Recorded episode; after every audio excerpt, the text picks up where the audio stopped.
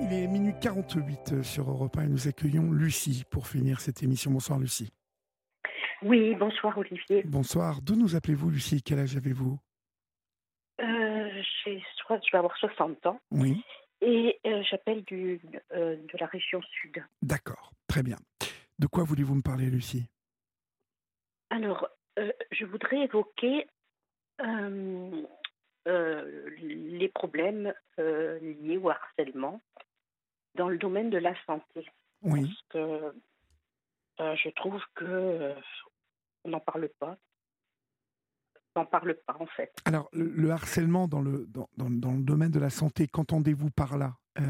Les conditions de travail, le harcèlement d'un supérieur hiérarchique, de collègues ou de, de, lorsqu'on est patient de la part du, du personnel soignant?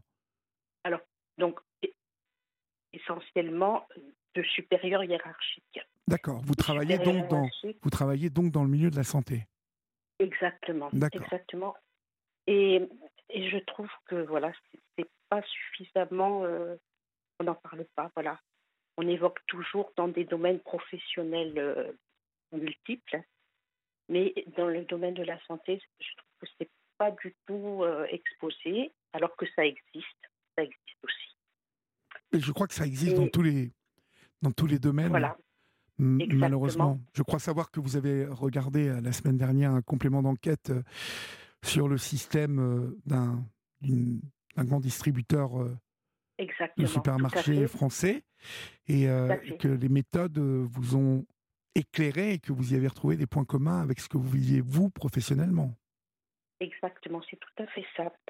C'est tout à fait ça. Et, et je voulais apporter voilà un peu mon éclairage parce que parce que depuis, bon, depuis la crise du Covid, on évoque, énormément euh, le dysfonctionnement de notre système de santé, mais, euh, mais on n'évoque jamais voilà, les problématiques liées aussi euh, au management, aux cadres managers, qui eux aussi subissent, subissent aussi d'une façon détournée. je veux dire, voilà, avec une hiérarchie très administrative euh, qui leur fait subir également euh, beaucoup de pression. Oui, vous êtes, vous êtes, euh, vous êtes cadre, vous, ou vous êtes... Je suis cadre. D'accord. Je suis cadre depuis de nombreuses années. J'ai eu une très longue carrière de, d'infirmière déjà avant, avant d'être cadre. Donc vous connaissez bien le, votre travail et le, Exactement, le milieu du soin. Et donc depuis plusieurs années cadre, on vous met la pression. Alors, sur quel type de, quel type de pression parlez-vous, Lucie? Alors, ben, disons qu'on.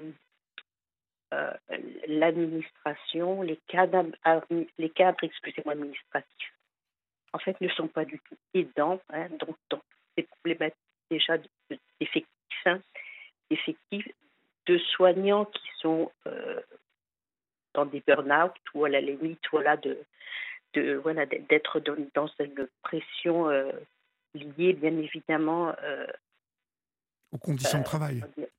Exactement, aux conditions de travail qui se dégradent. Et, et, en fait, ça n'est pas du tout. Alors autant on a l'impression que du côté du côté de, personnes lambda en dehors du système de santé, y compris, mais, mais les gens qui sont voilà les, les cadres, je veux dire les, les dirigeants administratifs n'en ont pas du tout conscience. N'en ont pas du tout conscience parce qu'en fait, euh, il y a une méconnaissance, même s'ils sont dans, voilà, ils exercent dans ce domaine de la santé, ils ont une méconnaissance du quotidien, de l'activité, des services, etc. Oui. Et, voilà, il y a un décalage énorme. Et, ce qui fait que ben, ben, il y a des, régulièrement des injonctions très très paradoxal. Euh, on, fait, voilà, on, met au cadre après ceux qui sont proches des, soignants, on leur fait subir une pression euh, très très importante. Moi, j'ai euh, donc j'ai subi harcèlement pendant certains temps, donc jusqu'à jusqu'à déclencher une sévère dépression.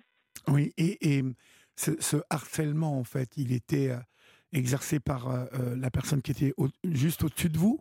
Exactement, tout à fait. Oui, oui. Mais il y a quoi? Une demande de résultats, une pression sur les résultats, une demande de pression de mettre la pression sur, les, sur le personnel soignant, par exemple? Exactement, c'est tout à fait ça. Voilà, de mettre la pression sur le personnel soignant. Euh, comment dire euh, alors que, malgré tout, euh, sur ses supérieurs, il y a quand même, ils ont quand même initialement, ils ont exercé cette fonction de soignant. Et après, ils sont complètement en décalage. Voilà. Il n'y a plus que le côté administratif qui prédomine euh, le côté euh, ben, faire continuer, continuer à assurer les soins, continuer à assurer une qualité de soins, mais, euh, mais, mais, sans prendre soin des soignants, voyez, alors que, alors que, quand ça passe par là. Ça passe par là. Voilà. Voilà, la, alors qualité, que quand on... la qualité du soin passe par le, je dirais le, le, la santé mentale hein, et la santé physique de nos soignants. Voilà. Et, et tout ça, c'est.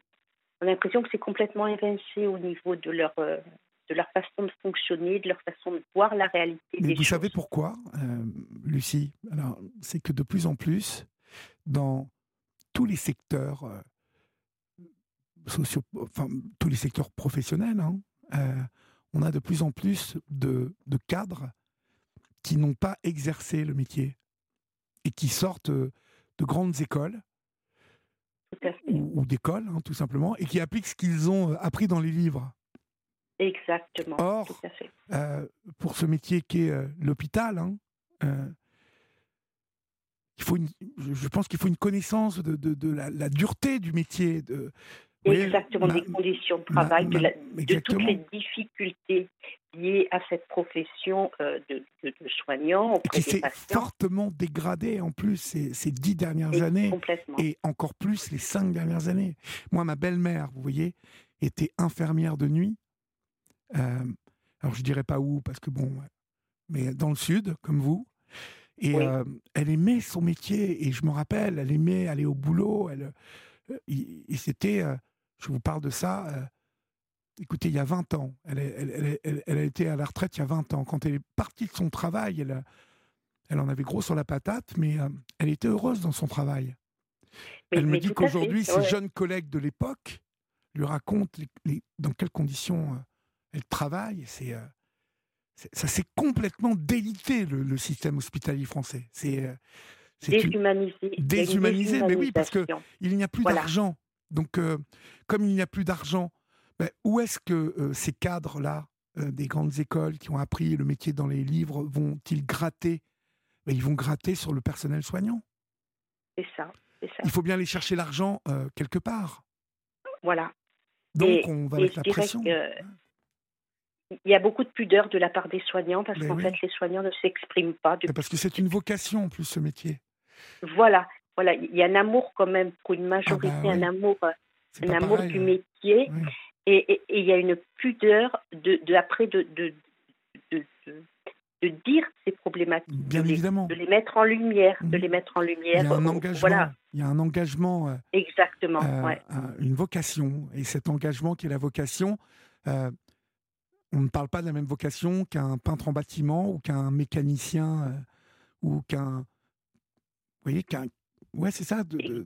c'est ça qu'une autre branche professionnelle. Voilà, on, est dans l'humain. Bah, on est dans l'humain, voilà. Mmh. On est dans le dans le soin à l'humain. On est à la voilà à la personne malade. Et, c'est pour ça qu'il ne parle pas. Mais d'ailleurs, c'est sans doute pour ça que certains profitent de cette situation. Voilà. Vous voyez, parce que on, est dans des règles euh, euh, de, de gestion qui s'applique à tous les secteurs. Or, ah là, on a affaire à, une Moi, j'ai des exemples, j'ai des exemples concrets où, par exemple, j'ai le souvenir que quand je faisais des commandes, après les commandes euh, étaient re, ce que j'avais mis en commande, les commandes étaient revues par un administratif qui diminuait forcément les quantités.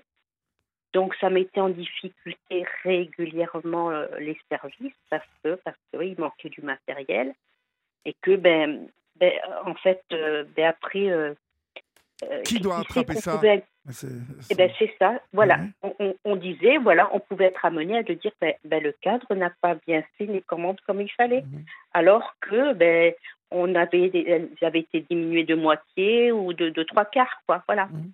Et le, nombre, le nombre de soignants comme vous qui se retrouvent donc avec la pression et qui font des dépressions, ils ne se rendent pas compte qu'en en, traitant euh, les gens comme ça, ça leur coûte euh, beaucoup plus au final. Ça, ça, ça coûte, Exactement. et, et, puis, et puis cette perte de soignants, moi je me dis que voilà, j'étais en fin de carrière, mais, mais voilà, cette perte de soignants, euh, de gens qu'on démotive, de gens qu'on démotive et, qu'on n'arrive pas à fidéliser parce que tout, ce dysfonctionnement, toutes ces pressions ben, sont délétères. Quoi, et, et ce n'est pas, ce, ce n'est pas parti pour euh, malheureusement euh, s'améliorer, Lucie. Et on peut le regretter ce soir euh, ensemble. Merci en tout cas pour votre intervention sur l'antenne d'Europe 1, Lucie. C'est la fin de l'émission, donc euh, je vous embrasse et puis n'hésitez pas. Merci à nous... Euh, Olivier d'avoir m'avoir laissé m'exprimer. Je vous en prie et puis n'hésitez pas à nous rappeler pour qu'on évoque encore cela si vous le désirez.